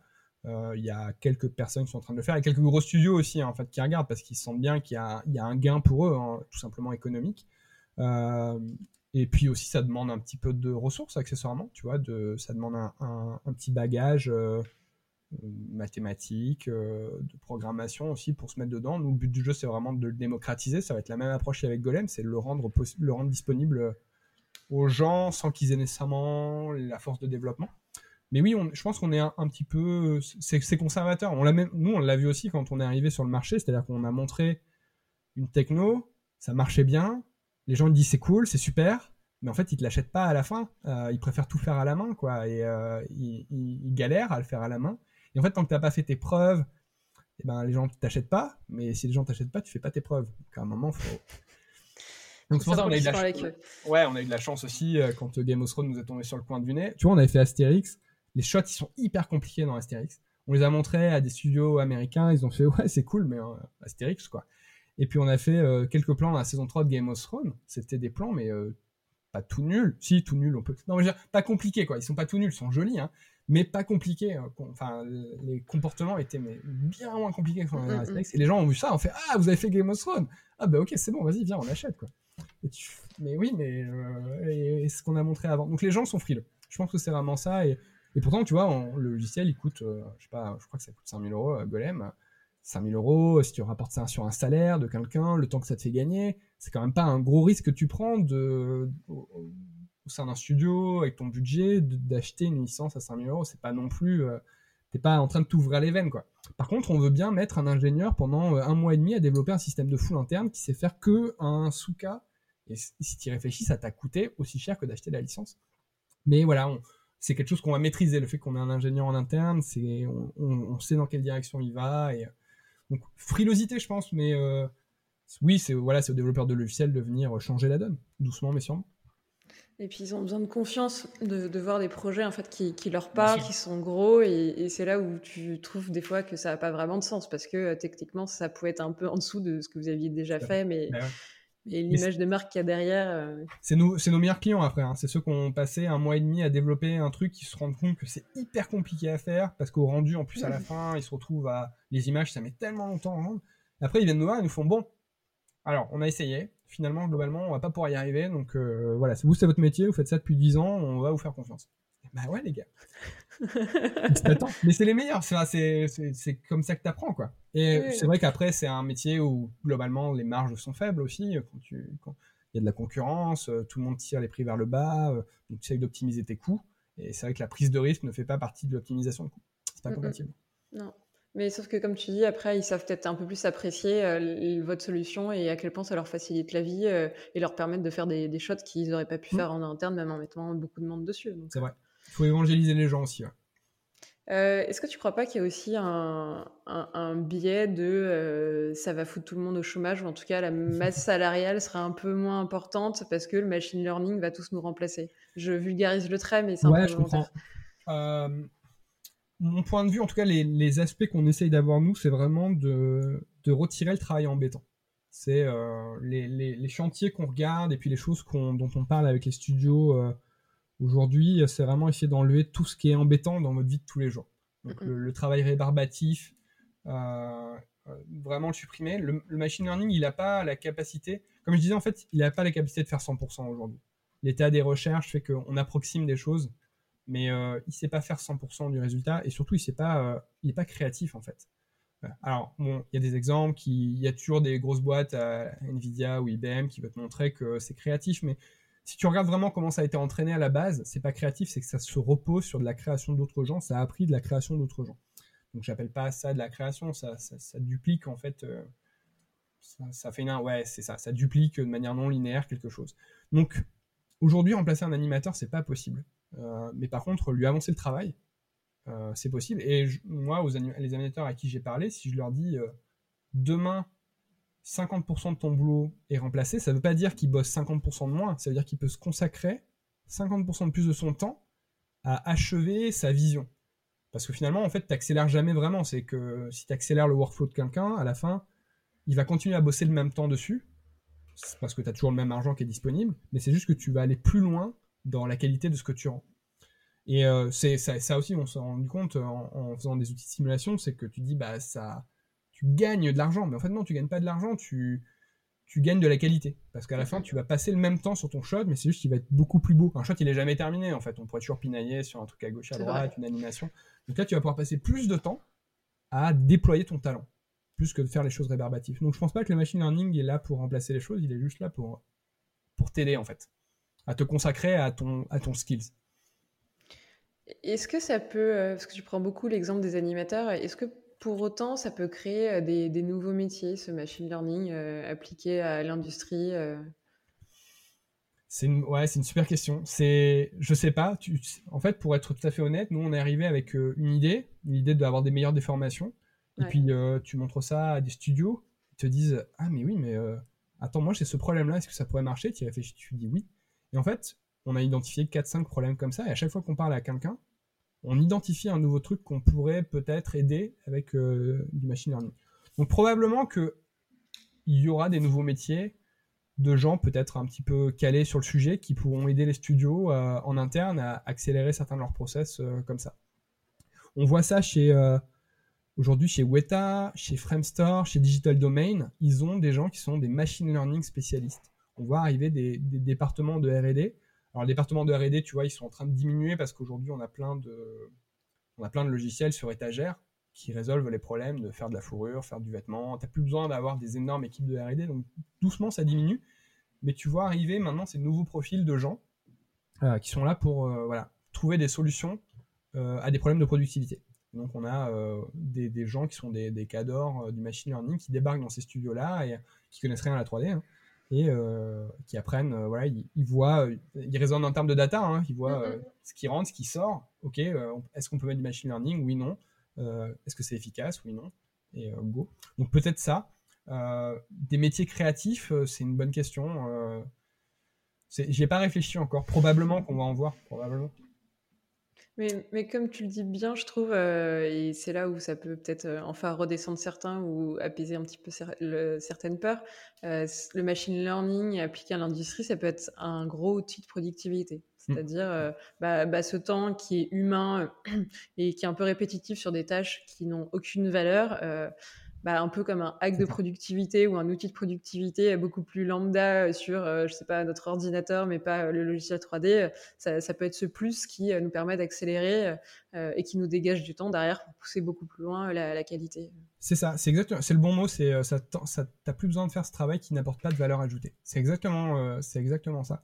T'as as Sony par exemple qui avait fait une, une publi à SIGGRAPH l'année dernière sur toutes les inclines qu'il y a dans Spider-Man. Donc tu sais, t'as quand le perso bouge dans le Spider-Man Multiverse, tu as tous ces traits d'encre mm, sur le mm. personnage. C'est fou hein, ce, qui apporte ce style-là. Évidemment que tu n'as pas envie d'avoir un artiste euh, ou une, batterie d'artistes qui place ces inclines euh, toute seule. Donc euh, ils, ont, ils ont fait comme je t'ai raconté, c'est-à-dire ils ont 20 secondes d'un animateur qui place les inclines sur une, séquence. Ils apprennent. Et bah, le reste du film a été généré. 80% des inclines ont été générés grâce à ça. Et puis tu as l'animateur qui replace les lignes des 80%, qui fait quelques retakes puis réinjecte ça le jour d'après, et chaque jour, bah, le modèle converge un peu plus. Et c'est clairement pas un métier à valeur ajoutée. T'as pas envie de faire ça, t'as pas envie d'être un animateur qui anime les inclines. C'est amusant de le faire sur les 20 premières secondes, mais après, tu, tu veux pas le faire. Donc, euh, c'est ça. Tout ce qui n'a pas de valeur ajoutée, c'est des bons candidats, clairement. Mm, mm. Et, et, puis ça peut permettre bah, soit de produire un peu plus vite, soit d'avoir des, des, films de, de, meilleure qualité. Et normalement, tout le monde est, est, un peu gagnant sur, sur toute la ligne pour bah, continuer à s'éclater, mais, mais peut-être arrêter de faire des jobs un peu à la con ou, passer beaucoup d'heures pour, pour, pas grand-chose. Euh, peut-être l'une des dernières questions, et après on va s'amuser à conclure cet épisode. c'est pour quand alors Jurassic Park? Ah, mais si seulement je savais. Le... Je, je sais pas, ils en refont d'autres ou pas? Euh, oui, je pense je, je, je, Pour être très honnête, je suis pas une grande fan de Jurassic Park. Euh, je les ai pas tous vus, mais. Quand même, le premier, c'est quand même un bel exemple de storytelling et tout. Il y a, enfin, il y a tout dans ce film. Mais ok, euh, je sais pas euh, pour quand c'est prévu. J'imagine qu'il doit y en avoir d'autres. Mais on est, en fait, le le dernier réalisateur qui est passé dessus, c'était un réalisateur espagnol qui bosse beaucoup avec un, de nos, avec un de nos studios clients. Donc, on a toujours cet espoir que que ça passe. Il est en train de faire, euh, j'ai oublié son nom, euh, il s'appelle Bayona ou un truc. Oui, ça, Bayona. Et euh, il réalise les épisodes de, la série, les deux premiers épisodes de la série du Seigneur des Anneaux de Amazon. Donc on se dit voilà, ça aussi, tu vois, il y a des trucs comme ça, genre Star Wars, le Seigneur des Anneaux, Jurassic Park, c'est des, des, achievements qu'on aimerait bien avoir. Donc on se dit voilà, peut-être qu'on pourrait avoir quelque chose dans Seigneur des Anneaux, ce serait cool. Et ce serait quoi d'autres récompenses comme ça qui t'ont vraiment à titre perso bah, euh, rendu heureux et éclaté en me disant waouh, enfin jamais en, lançant cette aventure, euh, j'aurais cru que je sais pas, on aurait fait telle ou telle chose, ou on aurait gagné tel ou tel prix. Mmh. Euh. Ouais, il y en a plein. En fait, je me dis, je devrais faire un cahier avec des, des achievements, des checkbox à checker. bon, déjà, on a fait, des... je suis pas un fan des Marvel, mais on a, on a fait des Marvel, c'était dans la liste. J'adore un studio qui s'appelle Blur Studio à Los Angeles. J'ai rêvé devant, devant ce studio quand j'étais môme. Aujourd'hui, c'est nos clients, ils font des cinématiques de ouf euh, avec Golem et on est tellement contents. Euh, très récemment, on a, on a fait Camelot et euh, on est tous des très grands fans chez Golem de Camelot et on a plein plein de shots et même on a même notre logo générique de Camelot. On a contribué à, voilà l'univers de Camelot. Je suis un grand fan d'Harry Potter aussi, j'ai grandi. donc on a contribué aux Animaux Fantastiques. Donc tu vois, il y a des checkbox comme ça et attends, j'ai un. Bon, désolé, ça va pas parler aux gens qui euh, qui écoute le podcast, mais j'ai ce très joli objet euh, au-dessus de mon bureau aussi. Donc ça aussi, c'est un achievement de fou qu'on n'aurait pas... Euh, j'aurais pas pensé aller à Vegas, aller chercher un Emmy Award et en avoir un sur mon bureau avec mon nom dessus, quoi. Donc c'est... ouais, c'est, ça, ça fait partie de ces belles histoires. À un moment, c'est vrai que c'est ce que... C'est hyper gratifiant, en fait. Bon, tu vends à, tu vends à des clients, tu fais des gros projets, et puis tu as envie de passer au step suivant et d'être reconnu par tes pairs. Là, en l'occurrence, le Emmy, c'est c'est un MI technologique où on te dit, tu as changé la manière de faire les effets, grâce à ce que tu fais, tu as changé la manière de faire des effets spéciaux pour la télévision. Et on te dit, bah voilà, tes pères, ils ont décidé que voilà, Golem, ça a changé la manière de faire des effets spéciaux. Tu dis, bah, on est à Rennes, on est une boîte de 6 et on a changé la manière de faire des effets spéciaux, c'est cool. Donc, euh, prochaine étape, moi je veux un Oscar. On a un César technique, on a un Emmy technique, maintenant je veux un Oscar technique. C'est bon, ça y est, on peut nous le donner maintenant, ça fait 10 ans qu'on fait ça. ça, ça allait être ma question, mais c'est bien. Tu, t'assumes tes ambitions et ah tes rêves. Euh. non, aucun souci avec ça. Non, c'est ce qui, c'est ce qui drive la motivation aussi de faire un Star Wars, de faire un Jurassic Park, d'être meilleur tous les jours, quoi.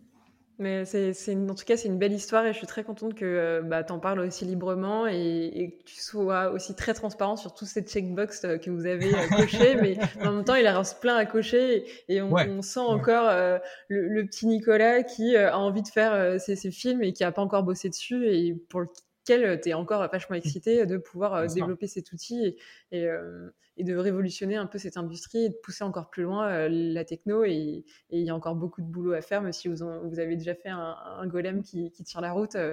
Bah, l'histoire, elle est sans fin un petit peu.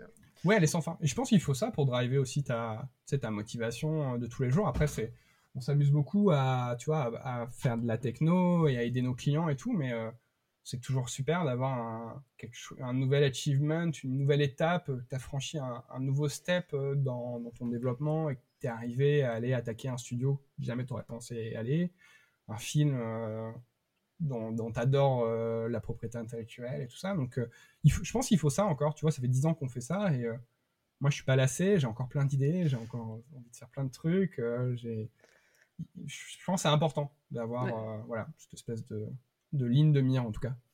Bah, puis tant que tu as une ligne de mire, tu auras des idées, tu resteras motivé, et puis c'est aussi communicatif. Donc, euh, ce, sera, ce sera votre moteur pour euh, encore essayer de repousser et vous challenger et, pousser le logiciel encore plus loin. Donc, euh, c'est ça. chouette et il y a de belles années encore devant vous, je pense.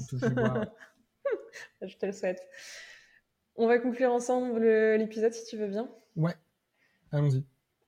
Euh, je sais qu'il y en a certains qui sont très bons élèves et qui préparent les réponses au préalable, mais euh, on va voir si, si, tu les as préparées. J'ai écouté les podcasts, donc je, me souviens des questions un peu classiques, mais euh, je ne les ai pas particulièrement préparées, mais on va voir. Alors, qui, aimerais-tu entendre sur des futurs épisodes? Comme tu l'as compris, c'est des artistes, mais aussi des profils tech. Tu es, très libre. Et c'est des gens que tu connais plus ou moins bien. Tu pas obligé de les je peux même balancer des gens que j'aime pas trop, histoire de pour eux. Non, des gens que tu apprécies ou en tout cas tu sais qu'ils sont sympathiques et qu'on passe un bon moment. Ouais, ouais. Euh, alors, je me disais, j'ai plusieurs idées, hein. tu, tu, feras du tri. Ça, j'ai préparé pour le coup parce que j'appréhendais un peu cette question.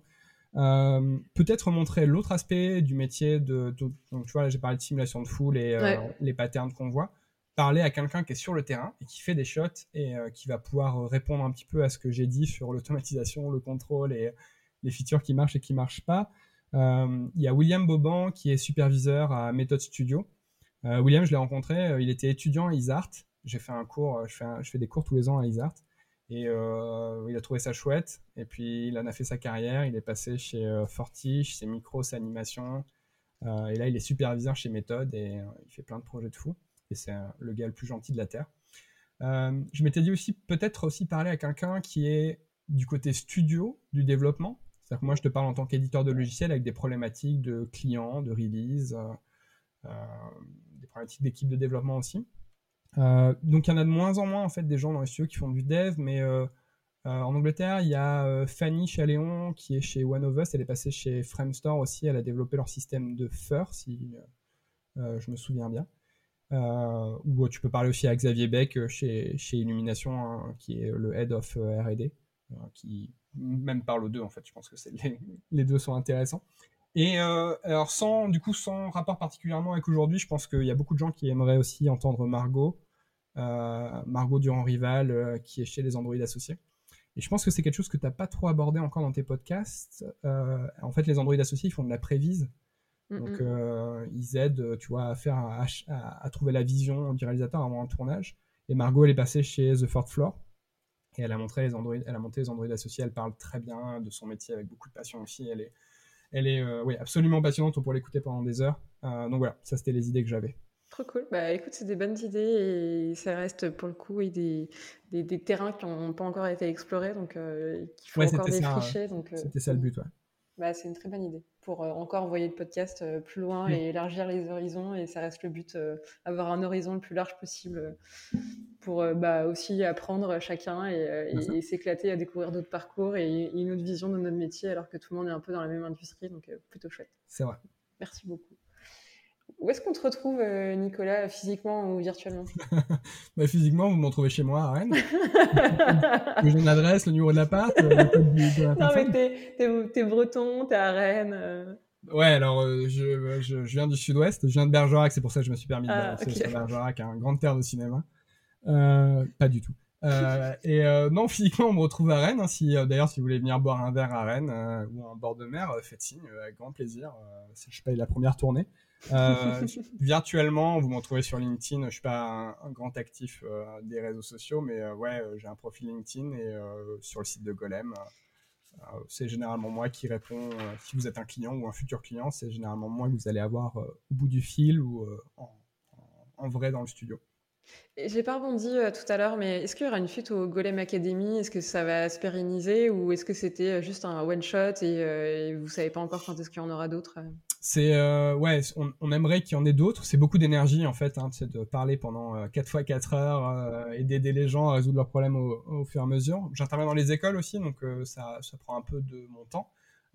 mais oui, nous on veut évangéliser les gens en fait parce que tu vois même sur une promo, tu arrives à en avoir un, genre comme William par exemple, et ben ça, ça t'ouvre plein d'opportunités partout en fait. C'est que William dès qu'il arrive dans un studio euh, ou n'importe quel artiste, il va dire euh, ah bah oui vous avez de la foule, moi je sais utiliser Golem et euh, en fait c'est un investissement qu'on fait à moyen terme qui est qui est hyper intéressant pour nous, qui nous coûte pas très cher en plus.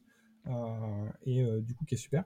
Donc oui, c'est prévu. Là, on l'a fait il y a pas très longtemps. Les vidéos sont sur internet, donc vous pouvez toujours regarder les vidéos. C'est juste que vous n'aurez pas les reviews à la fin et vous n'avez pas besoin de soumettre le projet. Mais on aimerait bien faire ça une fois par an. On va voir aussi comment le contexte sanitaire change, accessoirement. mais oui, je pense qu'une fois par an, c'est le bon rythme pour, à avoir pour se lancer dans ce genre de choses. Trop bien. Bah, et puis je mettrai les liens de la première édition euh, en description pour ceux qui veulent soit aller par curiosité juste voir ou aller se former euh, sans, les reviews, on aura compris. et puis je vais te laisser conclure l'épisode. Euh, c'est l'exercice le plus compliqué, mais qui peut être aussi le plus drôle en nous donnant le, mot de la fin. le, du format. On en a parlé. ouais, requin-baleine, ce sera le mot de la fin. Requin-baleine, euh, tous ceux qui n'ont pas compris. Oui, mais c'est pas une baleine en fait, le requin-baleine. Enfin bon, allez faire vos recherches, mais on dit requin-baleine et en fait c'est un, un requin gentil euh, qui est pas une baleine. Mais euh, c'est un joli animal à aller voir sous l'eau. Je passe beaucoup de temps sous l'eau, donc c'est pour ça que les, les, mots de la fin sont souvent des animaux aquatiques.